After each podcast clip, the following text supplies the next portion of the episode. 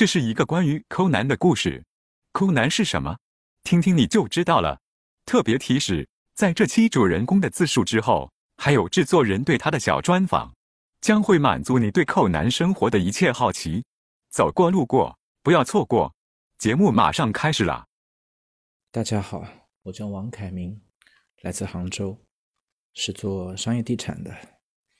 我是一个比较节约的人，在同事和朋友的眼里是一个很抠门的人。今天和大家来聊一下我的消费观和我的一些生活方式。我今年三十九岁，但我总觉得我还是生活在九零年代到 两千年的样子。我有可能是杭州城里唯一一个家里没有电脑、没有宽带的八零后。我出生在一九八二年，我家里也没有 WiFi，电视机有，但是已经停机了。在家里最大的娱乐方式有可能就是看书。听收音机，生活方式我们从衣食住行这几个方面去聊一下吧。我穿的衣服大部分是二手的，来自我表哥和我姐夫。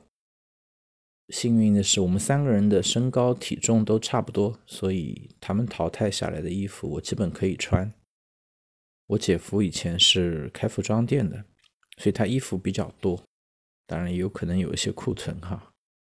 我还有一些好习惯，就是补衣服、补裤子、补袜子、补鞋子、补包。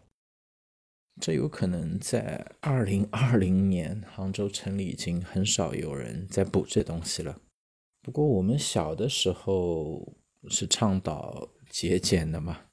我好像还看过一个故事，邓颖超还在给我们的周总理在补衬衫呢，说那件衬衫 要比他们的做保洁的工作的人呢。补的还还厉害，周总理说有一天等到领子袖子都破了，再送给老太太去纳鞋底。这个故事给我留下了很深的印象。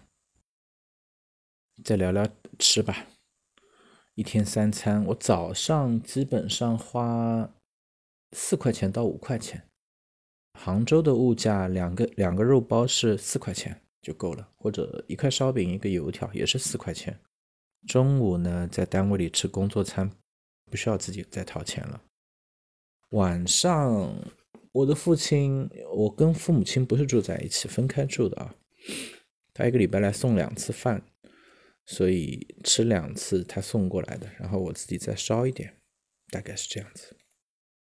嗯，跟朋友同学也有聚会啊，一般一个礼拜去一次。然后如果外地有同学朋友来嘛，一年。若干次，反正不超过十次，也有限。住住在自己家里，不需要什么花钱。衣食住行啊，行，我有我有三台车子，一辆自行车，一辆摩托车，一辆汽车。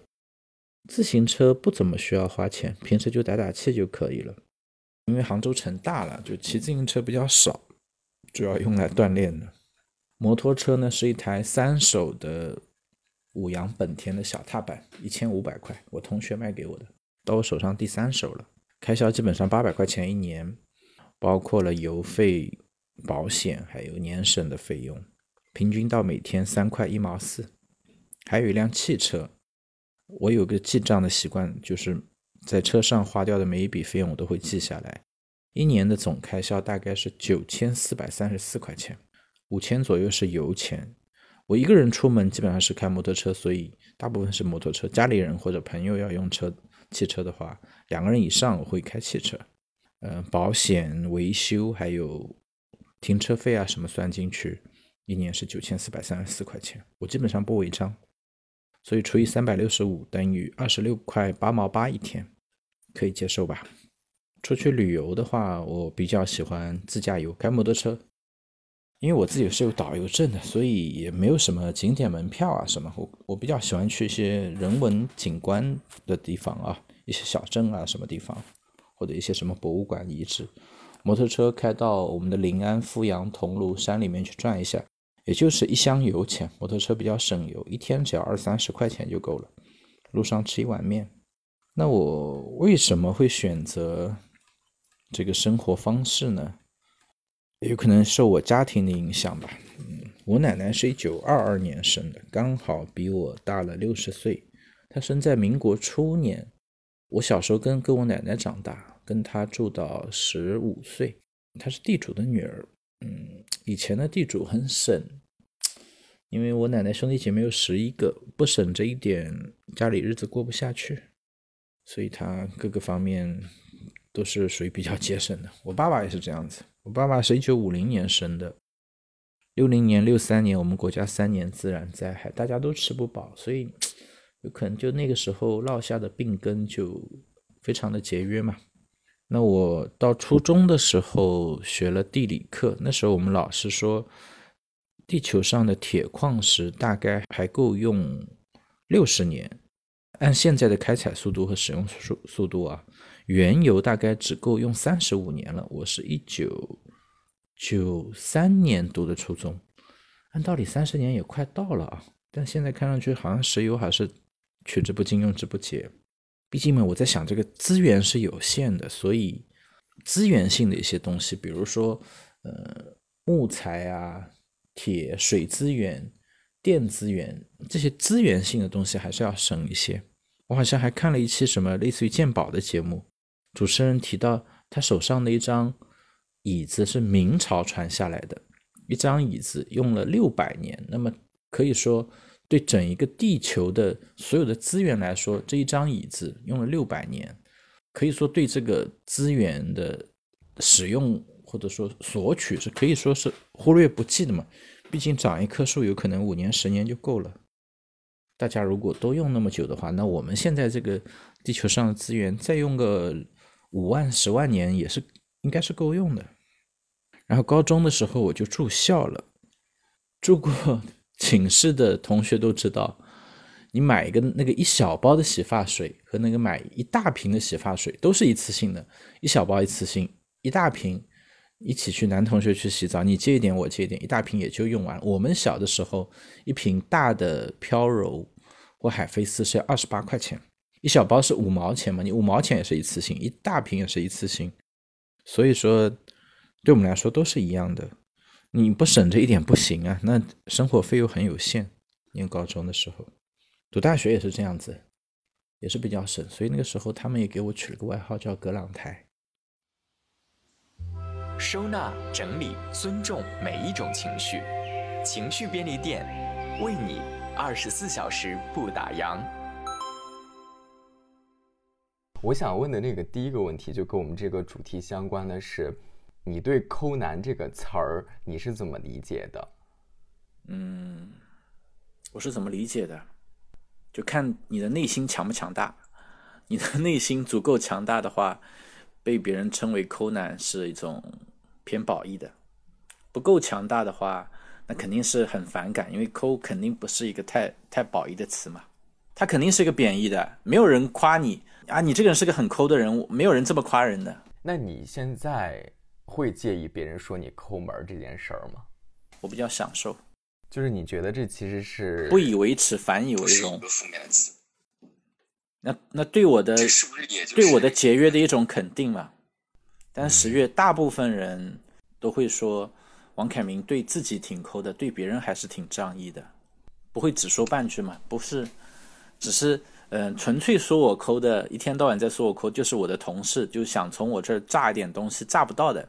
就是这种玩笑式的这种描述嘛，嗯，所以周围真的会有人用这个词来评价过你的，每 个人，对对对对，就是因为他们如果真的能跟你在日常生活当中有接触的话，你在这方面表现的其实是比较极致的了，就大家一下就能 get 到你的这个特征，是吗？在我周边是算极致了。那你刚才有讲说提到“抠门”这个词。呃，你现在其实是可以接受，甚至你就有一点调侃的心态，觉得是反以为荣的。但是这种心态其实是不是也是一点点，其实才能够给自己建立起来的？比如说，你最早听到有人给你这样的评价是什么时候呢？初中的时候吧。那时候会因为什么事情被人会这样评价呀？因为我我是南方人，我们南方是没有“抠”这个说法，“抠”肯定是一个北方方言。我们这边最多是小气啊，然后我刚才和你说的杭州话叫“傻瓜”、“金毛”就这样的词，以前念初中，同学问我借一毛钱吃早饭，我第二天我要叫他还两毛钱，就是所以那个时候涨利息还要啊，对，那个时候，那个时候就就开始叫我叫描述我抠了嘛。高中也是这样子，呃，高中我们住校，问我借一包方便面，有可能要还两包。我们那时候统一算最好的方便面了，康师傅反而不怎么吃，不怎么统一是最红的方便面。嗯、我们是寄宿制的哈，在学校也出不去的。嗯，在学校的小店是一块三一包，我去农贸市场去批发过来，大概是六毛五到七毛钱一包。然后我有四个开水壶，四个开水壶打满，给同学们泡好，然后提供辣椒和醋。醋是我自己买过来的，辣椒酱，呃，是家里带过来，我家里开饭店的。筷子呢，是我早上翻墙出学校外面的大门去外面的早点早点摊去顺过来的一次性的筷子，嗯、泡好，就是这包面我就卖到两块钱，比学校的小店要贵七毛。但是已经给你泡好了，你开水也不用打了。你你念过书就知道，每个寝室肯定有人不打开水的嘛，就嗯，无法挑剔嘛，让他们让我的同学们。你的服务让人家无法挑剔。哎，对嘛，很满意了。那两块也就两块了，因为那高中长身体，呃，两节自修课完，已经九点钟左右，我们五点多就吃晚饭了，到九点肚子肯定很饿了。所以你当时买暖壶，正常一个同学其实就一个嘛，你买四个暖壶，专门就是为了开辟这门生意，对吗？其实也不是我买，因为我家开饭店的暖壶本本身就很多，都是从家里带过来的。哦，我觉得你是一个挺有生意头脑的人，就是你其实是不光是节俭，而是你你发现商机。其实我会觉得，就是从很小的时候你就知道大家有这个需求，所以那我可以做这块的东西。因为从小我们就就看，比如说美国的加里森敢死队啊，看星球大战啊，看美式的这种，包括看佐罗这种欧洲的片子，都是讲的劫富济贫，灌输了这样的理念。我当时那个高中，我们班有三分之一是温州同学，外地过来的。那么温州同学，我们本地的孩子是吃食堂的，一餐就比较便宜嘛，饭是两毛钱，一毛钱一两。然后菜嘛，蔬菜也是几毛钱，荤菜一块一块五。但是温州同学呢，都是去校外吃小炒，他们的生活费要比我们高两三倍。但是大手大脚嘛，到临学期结束一个月，我后面要跟着七八个人吃饭，他们钱已经花光了。但是因为是同班的或者隔壁班的，我又是本地同学，那我不给他们提供的话，他们有可能真的连饭都没得吃。当时我在金华念书，金华金温铁路还没有修通，回家是要乘大巴车的。一张大巴票是三十五块钱。念高中的时候，一九九六到一九九九年，九六九七年，应该九七年下半年，金温铁路就修通了，铁路会便宜一点，大家都坐铁路了。呃，我最多的时候我要给七个人买票，那么这些钱，我我我平时是没有这么多钱的，就只能从就是来消费我方便面的也是温州同学为主，就相当于我把他们平时的钱存下来，然后期末供他们吃喝，然后。期末结束还要给他们买七八张票子回去，那这个票是需要还的吗？那基本上都会还给我嘛。那个时候人还是讲信用的，没有人说不会还，没有的。真真还不出来，我也不会问他要了嘛。那那毕竟人家从外地来读书，你说回去钱没了，这个说不过去嘛。哎，我觉得你你高中的同学，就是你跟你的这些温州同学，那个时候其实就展现了完全两种不同的消费观啊。就是你其实是在。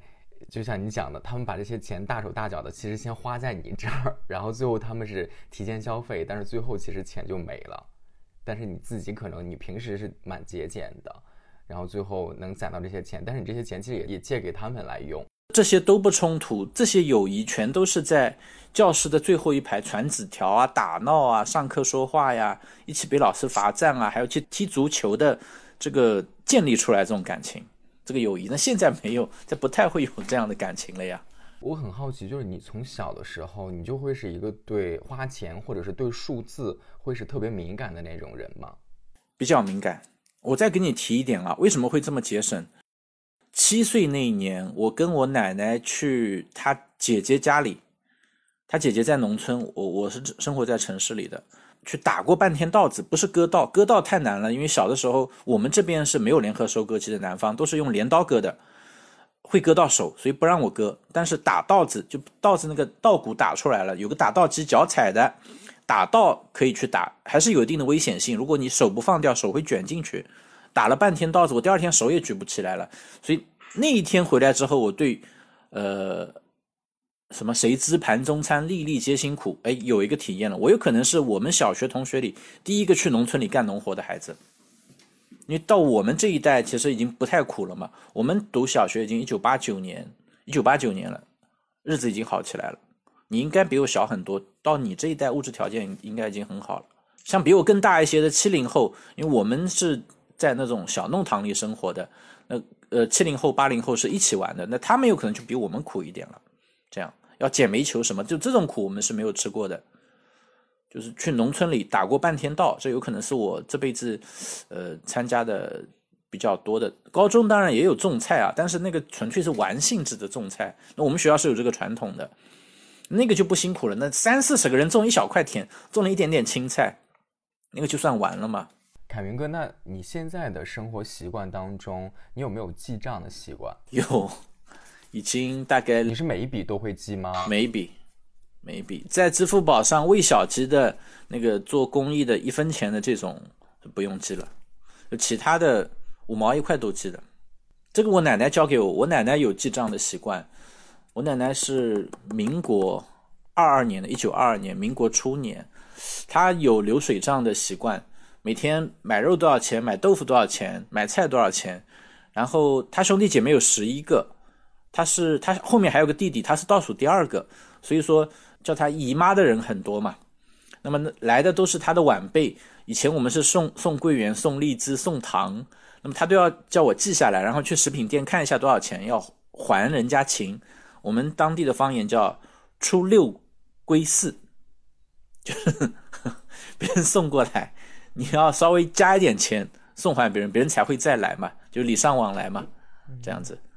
那么我是到了什么时候记账？我记账记得有点晚了，就是我在昨天的录音里提到的，开了奶茶店之后，到我真正去开店的时候，我只有一万来块钱存，而两万块钱都不到，一万八大概。开那家店需要四万块钱，另外两万块钱是我同学，是我同学跟我一起合股的，我还借了一点钱。借钱是很难的，你借钱的时候会发现好朋友都不在了，或者各种各样理由，就哎呀，我我老婆肚子大，或者说我要父母要养，借钱的味道是很难借的。然后那时候我就在反思，哎，我收入挺好的，但是我这些钱去哪里了？那个时候才想起我奶奶跟我说的：“吃不穷，用不穷，打算不通，一世穷。”就不知道那些钱去哪里了吗？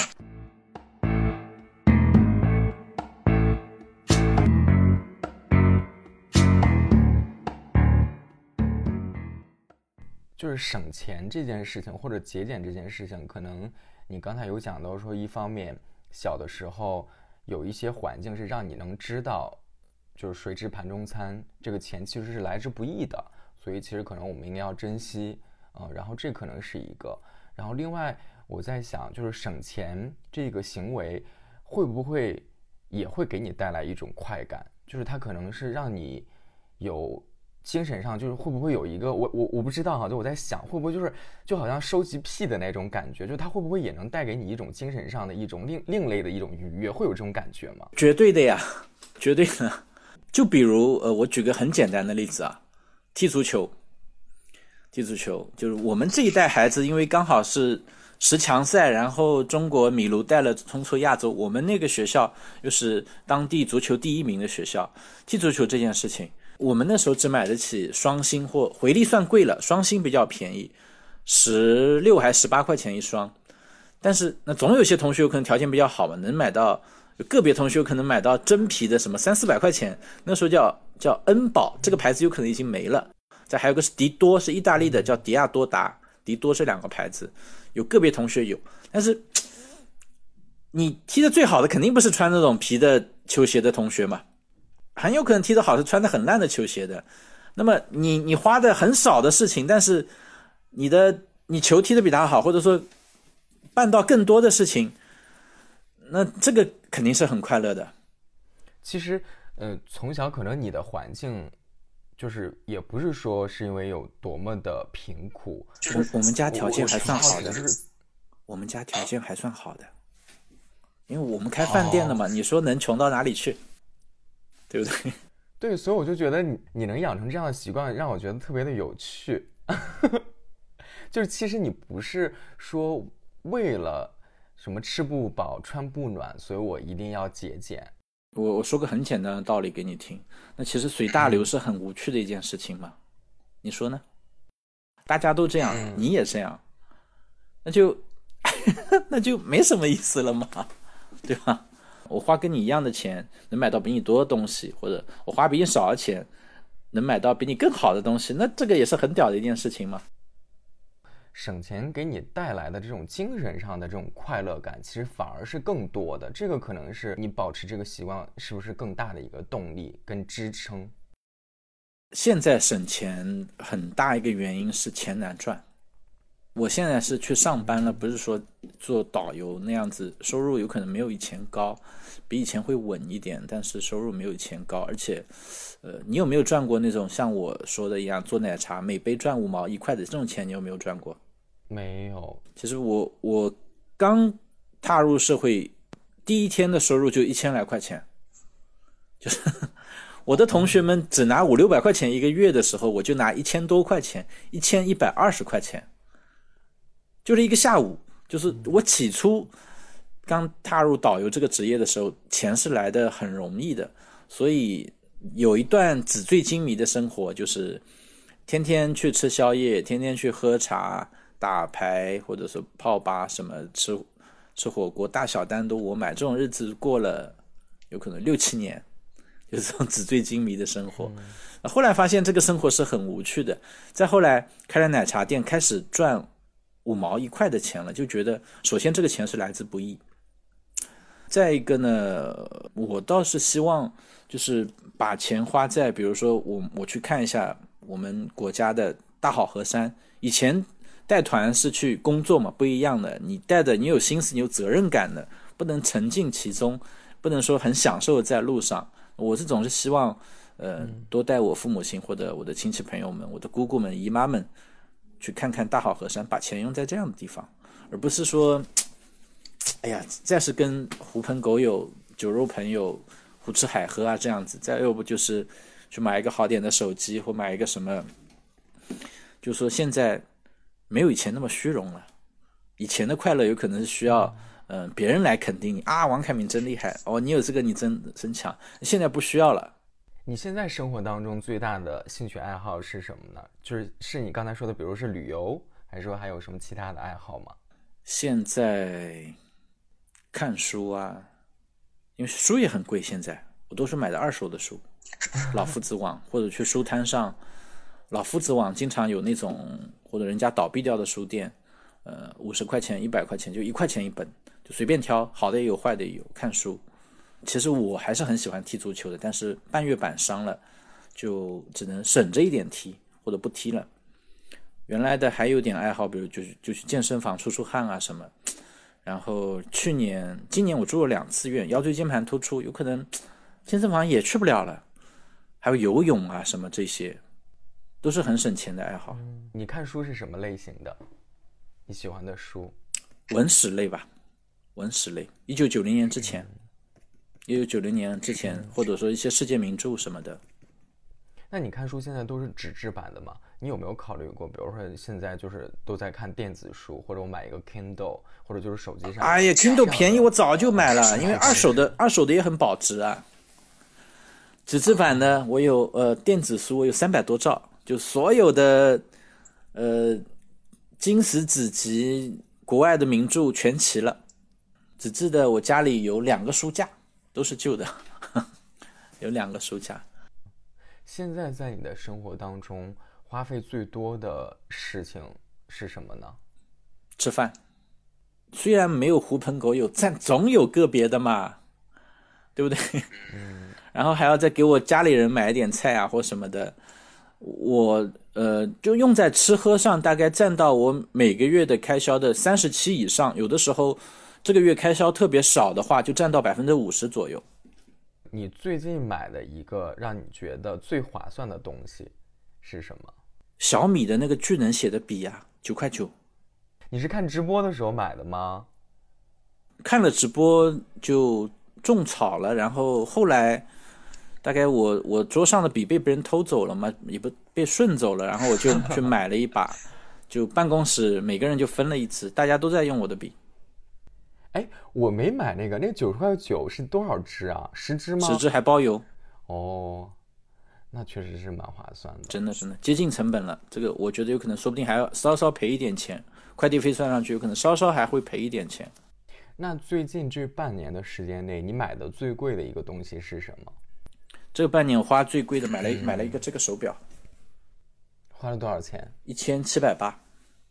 那为什么为这个手表就舍得花这么多钱了呢？我这个手表在闲鱼上已经看三年了，是上当了。我买了之后才知道上当。你看的是不是很厉害？表盘上有很多功能，又是光动能就就很机械的感觉。啊！对对对，这个这个这个看上去功能超多的，但其实我发现都用不上。它最外面一圈是可以转的，可以转的。然后我翻了一下这一串转是干什么用？这个飞行员表，飞行员以前的飞行员用来计算燃油呃速度，然后还要多久时间能到的，就完全鸡肋的功能嘛。买已经买了，那就算了吧。但也是很便宜，大概呃我们这边商场大概要两千八到三千块钱左右。我海淘的，一千七百八，便宜了一千块。哦，我家里还有很多老的表，我给你看一眼啊。有有有可能被我妈妈收起来了，找不到了。你是很喜欢买手表是吗？这可能是一个你自己想收集的一个东西，喜欢的。就是那种老上海表，以前我卖八十年代、七十一百四十块钱那个，我现在二手的买过来。说说二手，其实九成新，或者说都是存货，只要三十几块钱一个，我买了几十个。哦，你这个手表是从哪哪里看这种二手的？淘宝呀，还是淘宝。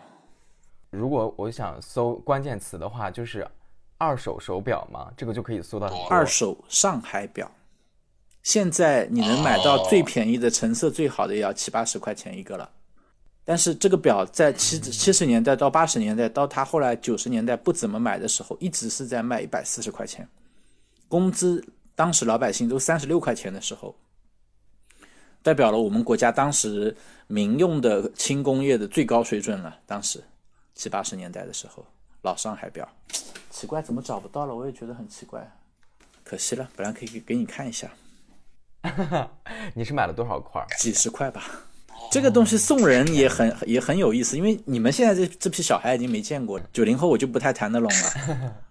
所以那种老的上海手表，它是真的还是可以使用的吗？当然可以用了，就放在旁边当然可以用了。那它是装电池还是发条的呀？发条就不用上电池，我就上那个劲儿，我们北对啊对啊对啊是可以，弹簧里面有个弹簧，上发条的。我还挺喜欢这个手表的。那最近的花销当中，你有哪一笔是你觉得你不应该花，但是不得不花的？有这样的经历吗？不应该花，就这个手表上当了。为什么闲鱼上会有这么多人卖呢？就是很多人想法跟我一样，觉得这个表应该是很屌的，然后买过来之后，只不过如此几个功能而已，所以很多人戴也没戴就就卖掉了。当时我也想卖，但想想，哎呀，算了算了算了，就懒得卖了。其实这个表戴的还是卡西欧的那个电子表舒服，因为它有点硬嘛，它这个有点硬。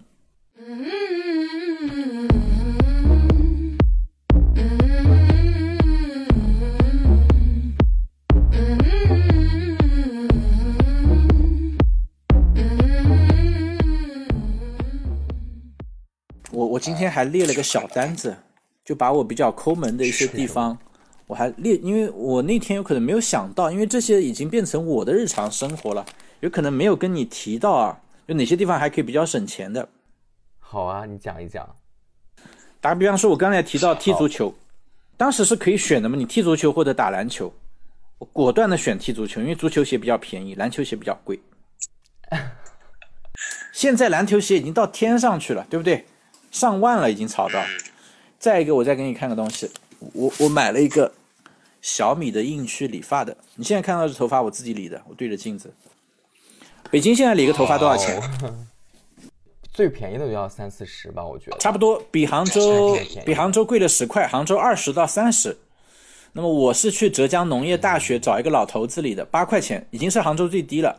今年疫情呢，农业大学关门了，进不去，就在我家对面，我就买了这个也是闲鱼上买的，但是全新没用过，比小米官网还便宜。小米官网六十九，闲鱼上全新五十，然后我就我自己推的，相当于只要五八四十五九四十五，用我六六六九六六八四十八，用六次就回本了。我现在用了三次，再再用三次就回本了。凯明哥，你是不是闲鱼的重度用户呀？不光是我啊，我影响到周边的人，所有的人都在用闲鱼啊。前年去上班，杭州下雪了，我到楼下看到一对樟木箱，成色很新，它很好玩，它是从侧面打开的。然后我一看没人，我赶紧拎上来了，拍了几个照片，挂到闲鱼上，呃，三百块一个被我卖掉了，三百。那个箱子是在哪儿的？从哪儿弄的？垃圾桶啊，我家楼下垃圾桶捡的。哦，是别人扔掉的，是吧？对啊，对。然后我家里不要的东西，我全都挂在闲鱼上卖，连鞋子都有人买，挂五块十块钱一双都有人买。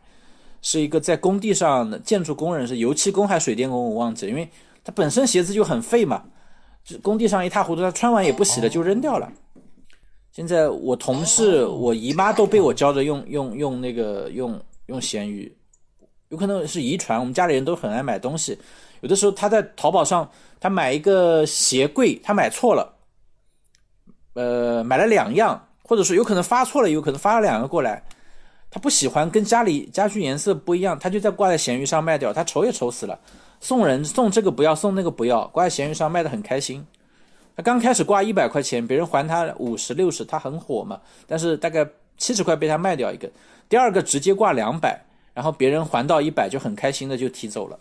还赚了钱，闲鱼上的都需要包邮吗？我都没有怎么用过闲鱼，哎，我都不知道。可以同城交易啊。哦，比如说你这双鞋，我挂五块十块，然后我就提出说同城，就让他来找你取就可以，是吧？或者大家约在同一个地方，像北京，你约在公主坟地铁口等哪个口子，对不对？那大家都不用花钱，反正不用出地铁的。嗯，其实我们小的时候啊，八九十年代是有旧货店的。现在叫做调剂市场，其实我们小的时候是有这种旧货店卖这种旧的家具啊，甚至旧的衣服都有，所有东西日用品都有。现在是旧货市场嘛？杭州有个旧货市场，半山旧货市场很有名的。你你那种十四寸的日立电视机、卡带、VCD、V DVD，你八九十年代、七八十年代的那种电器都可以买到，很有名。全国各地人到到这边来讨货，不是现在不是。这种旧的东西叫做古着了嘛？衣服也是这样子，还有一些个二手的包，时尚的潮流不就这样子的？裤脚由大变小，由小变大，对不对？由紧身到宽松，由宽松再到紧身，无非就是这样子嘛。你稍微落伍一点，一不小心，那现在是个多元化的社会，以前叫做落伍，现在叫做古着，对吧？什么都可以给你一个很合理的解释。嗯我我再跟你聊几个东西啊，我再跟你聊几个纸上我想到的。好啊，我大概从。我开了奶茶店之后就没有买过矿泉水，为什么？我跟我的同学同事聊起这件事情来，以前也是我们课本上学的，不积跬步无以至千里，不积小溪无以成江河。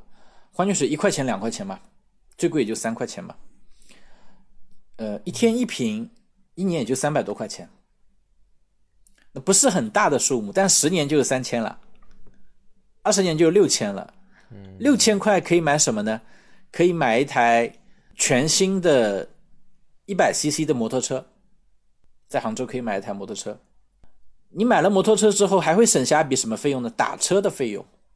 自从我买了摩托车之后，我以前是骑自行车的，我从自行车跨到摩托车，我有可能是我们班最晚一个买摩托车的，因为以前带团也好，你比如说晚了公交车没了，那肯定要打车，那么十几二十块钱，就一年。打车我算少的两千块钱跑不掉，两千块钱跑不掉。但买了摩托车之后，几乎没有打过车，几乎没有，一年一次，除非实在没有车了，或者说我没有开摩托车出去的情况下面，那这个一年两千块钱省下来，这个五年五年就不少了，五年就是一万了，一万可以做点大事情了，是环环相扣的，这个事情是环环相扣的。星巴克也是这样的，星巴克。比如三十来块钱一杯的咖啡，一年也不少钱。抖音上有个人叫卡车司机，那个嘛，不是一年星喝星巴克都喝了两万。这还有洗发水、沐浴露这样的东西啊，你你在一个方面你要节省出花来是很难的，但是你在所有的东西都节省一点，有可能节省几年下来就可以买一样大件了。我我原来在我们单位里，我开的汽车是最差的，是一台零一年的捷达，一万七千块钱买过来的。后来就是因为这边省那边省，这边省那边省，省下了一台凯迪拉克，二十五万全款的。我们同事都觉得很奇怪，就说这个就是不积跬步，无以至千里。就是我在豆瓣上发这个，把一年的手指控制在八块钱啊，在朋友圈上，比如说在我补的包啊、补的袜子呀、补的内裤啊这些东西，或者说哎，我今天去买买到两块钱鸡蛋或什么的。总有同事要来拆穿我，包括在摩托车车友群上装穷啊什么，我是真困难啊什么的，我是没有钱什么，总是有同事要来拆穿我嘛。但是不矛盾的，买那个车子跟我平时抠不矛盾的，这个有可能就是一个男人喜欢。我今天还去试驾了一台摩托车，八万，KTM 六九零。这是你下一个想要买的目标吗？哎呀，这个这个就稍微贵一点。如果是六万五的话，我当我今天当场就下单了。这种消费和我平时抠啊都不不矛盾，因为十月每个人总有点爱好的。嗯，我从来没有说为抠而而抠，从来没有过的。就是想，就是比如说自己在买一个什么大件的时候，再或者说想去到看到更远更多的地方，就呃没有那么困难，可以。从容优雅一点，大概就是这样子。哎，我我很好奇，就是你会有那种说，呃，我无论是生活或者工作，比如说压力大的时候，或者可能我完成一个目标，我很想奖励自己的时候，因为我觉得现在我周围很多朋友，就他会有一个消费习惯，就是说当这样的时刻的时候，我想买一个东西犒劳一下自己。你会有这样的念头过吗？当导游的时候会有，当导游很惨的啊。我有一年从三月一号到十月三十一号，一天都没休息。所谓的休息，就比如说今天中午在萧山机场，杭州萧山机场送完团，下午去单位报账，然后回到家洗个衣服睡一觉，晚上吃完晚饭就要去杭州汽车北站坐大巴去南京接下一个团了。然后南京接了，完了无锡、苏州、杭州、周庄、上海，在上海送完团之后，有可能在上海机场就等下一个团，就这样的日子，呃。你反正那一年十月份，我在上海送完团，在上海买了一个，当时比较喜欢皮具啊，买了一个真皮的全皮的一个包，花了五六百块钱，当时还是挺贵的。但现在想想一点也不贵，现在有可能旧的都能卖一两千块钱这个。然后那天莫名其妙就去献血了，献血。然后上海的那个老医生给我戴了个高帽，说：“哎呀，小伙子，你的义举将会拯救一个濒临破碎的上海家庭。”然后他妈就下不来台了嘛。他说：“你是限两百啊，还是限四百 CC？” 我说：“两百是多少？四百是多少？”他说：“两百是一小碗，四百是一中碗。”我说：“那我限一小碗吧。”然后就限了两百，结果血还没献完，我人就晕倒了，眼睛睁开很大，但什么都看不到，就像小说里说的一样，双眼一黑。人失血之后真的是会双眼一黑，眼睛真的很大，但什么都看不到。后来医生说我有可能是太累了，那个时候我才二十来岁，赶紧又是给我灌牛奶，又是给我灌白糖水，给我吃面包，总算过了五分钟活过来了。自那以后我就想通了一点，就跟你说的一样，你有压力了，或者说做了什么事情，我带完一个团，比如我在上海送团了，我不会马上回杭州了，以前是在上海。机场送完团，我马上接下一个团。现在我不会了，我会花一点时间，我会去城隍庙逛一逛一下，几块钱的那种，不管你真的假的那个玉的貔貅，比如那小古董，我会去买一点。然后，呃，晚上去外滩，我自己去逛逛夜景，就我一个人也可以。再去新天地，再去逛一下，全纯老外那边还有很多流莺。你知道什么是流莺吗？流莺？你事后再百度。不知道。你事后再百度。是萤火虫吗？不是，这种特殊的职业，很古老的职业，但是比较高端的。流莺。哦。啊。然后我住在那个呃七浦路，九江路还是七浦路，我都不太记得了。青年旅社很便宜的，五十块一个床位啊，跟他们全世界各地的年轻人聊聊天啊。今天去哪里玩了？哪里可以逃票？哪里可以吃好吃的又便宜？在第二天早上去逛一下上海的七浦路市场。七浦路市场是，呃，我们这边最大的外外贸服装市场，全是出口到韩国、日本或者美国、欧洲的一些单子，衣服质量很好又很便宜。这样不管乱七八糟用不用得着，买一点东西，坐火车回杭州。比如我这个团，打比方说啊，赚了两千块钱或三千块钱，我会拿出十分之一，花个两三百块钱再回来，这样，就像你说的犒劳一下自己。但现在不会了，现在我不会去做超出我能力范围太多的事情，然后也不会说太有什么压力了，因为那人的能力就这一点，你做到就做到，做不到就做不到，就我不会太苛求自己了，就不管碰到什么事情都很坦嘛，先抽一根烟再说嘛。凯明哥，你当时不做导游的原因是什么呀？呃，我们家里人反对，因为我父亲五零年，我母亲是五一年的。呃，其实，在他们那一代是有国家的概念的，比如说，他们是知青上山下乡，回城之后，在一个国企里上班，那时候也没有私企，都是国企，国家是包你一辈子的，房子也是分配，什么都是分配的。然后那时候。呃，大家都是在自己家里烧饭，然后你看病也不用花很多钱，没有太大的开销嘛。你知不知道，在一九九一九九六年之前，中专毕业就是国家干部了，这个事情你知道吗？包分配的，包分配我知道，但是说一毕业就国家干部，我是不知道事业单位就有国家干部了呀，护士、小学老师，对不对？什么银行，什么什么什么什么中专，对不对？就是国家包分配的呀，所以总是想着能安稳一点的工作。什么像我这样子，一年三百六十五天，大概有两百七八十天是住在酒店里的，一年到头看不到我的。在在五零后眼里，我这个就不叫工作，就叫按这歪说起来叫做叫做挡藏，就是 就混混。杭州话叫挡藏。你在一个工作单位，你非常努力的。可有可能做到前五十名或者前三十名，因为在前面你就做不上去了。在前面的那些前辈有可能已经做了二三十年、三四十年，整一个旅游行业的规章制度都是他们制定的，你你你不可能超过他们的。但是你回到家里还是不被认可，那你不会觉得这七八年或这十年都是白干了吗？那你说做人你图什么呢？所以就依他们的了嘛，就就找一个。只要是九点钟上班、五点钟下班的工作就可以了。导游，你那个凯明哥，你是做了多少年呀？当时有有有七八年，八年。我在同一个单位做了八年，因为我属狗的比较忠诚，很少有做导游跳槽，太正常不过了嘛。但我在同一个旅行社我干了八年。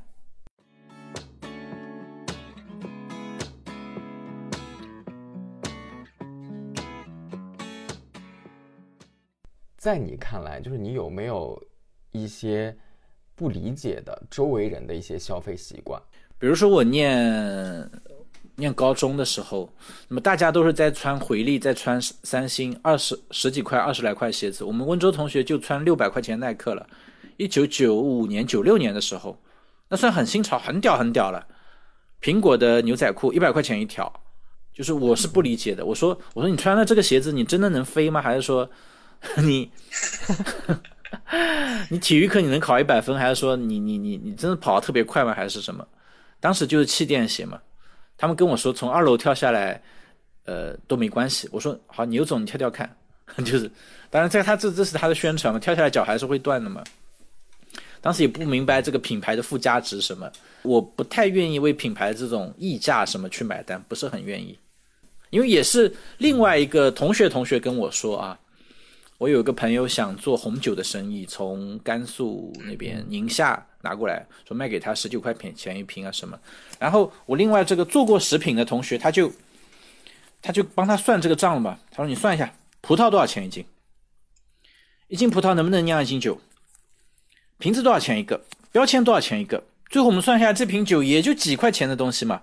瓶子算一块钱一个好了，一块还说多了，有可能六毛钱。瓶塞只要一毛钱，标签也只要一毛钱。